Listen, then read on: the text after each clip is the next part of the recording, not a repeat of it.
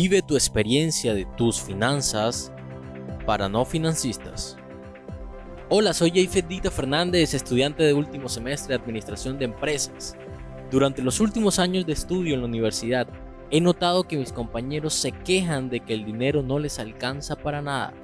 Sin embargo, me cuestioné las razones por las cuales esto pasaba y a continuación hablaré de ello. ¿Tú te has preguntado cuántos gastas en cosas que no necesitas? Sí, eso que deseas y tus impulsos te llevan a comprar y gastar en algo que no necesitas. ¿Tienes orden de tus ingresos o egresos? ¿Sabes que los gastos mínimos llamados hormigas, que al parecer es muy poco, son los que más afectan al final del día? ¿No sabes qué haces el dinero cuando tocan tus manos? Si te haces estas preguntas y muchos más otros cuestionamientos, este podcast es para ti.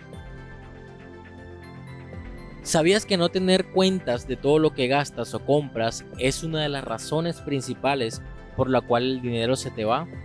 Al momento de llevar cuentas claras de todos tus movimientos financieros, esto te permitirá reflexionar si realmente lo quieres o lo necesitas. También debes aprender a planificar de acuerdo a las metas que te propones. Puedes usar herramientas tecnológicas que te permitirán llevar control de tu vida financiera. Por ser joven y que aún no trabajes, no significa que no puedas ser ordenado financieramente desde ya. Aprende desde ahora para cuando tengas la oportunidad de tener empresa, emprender o laborar, se te haga más fácil tener control. Si quieres grandes resultados, haz cambios mínimos diariamente que al final la suma de todos estos esfuerzos alcanzarás lo que te propones. Te recomiendo hacer un presupuesto semanal, quincenal o mensual donde identifiques y clasifiques tus movimientos más frecuentes. Pueden ser pasajes diarios, comida, salidas, compra de ropa o tecnología.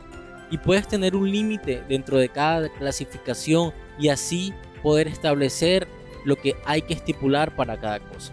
Siempre ahorra y lo recomendable es el 20% de tus ingresos totales para poder tener un colchón financiero en caso de cualquier problema. También puedes ahorrar programadamente. Elimina gastos innecesarios que se destinen al ahorro con un fin específico. Esto te motivará a poder saber que cada día te faltan menos para adquirir eso que quieres y lo harás sin endeudarte. Sé intencional con tus finanzas y tendrás una mejor libertad financiera.